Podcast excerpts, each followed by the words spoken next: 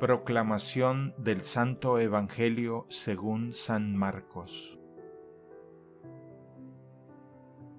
En aquel tiempo Jesús salió de Genezaret y se fue a la región donde se encuentra Tiro. Entró en una casa, pues no quería que nadie se enterara de que estaba ahí, pero no pudo pasar inadvertido.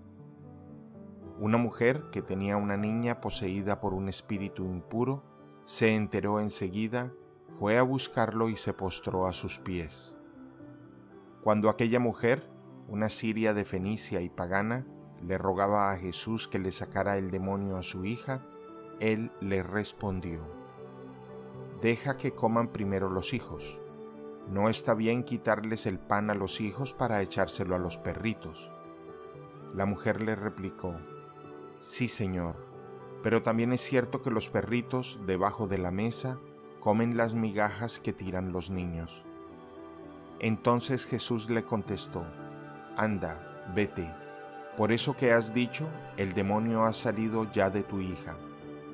Al llegar a su casa, la mujer encontró a su hija recostada en la cama y ya el demonio había salido de ella.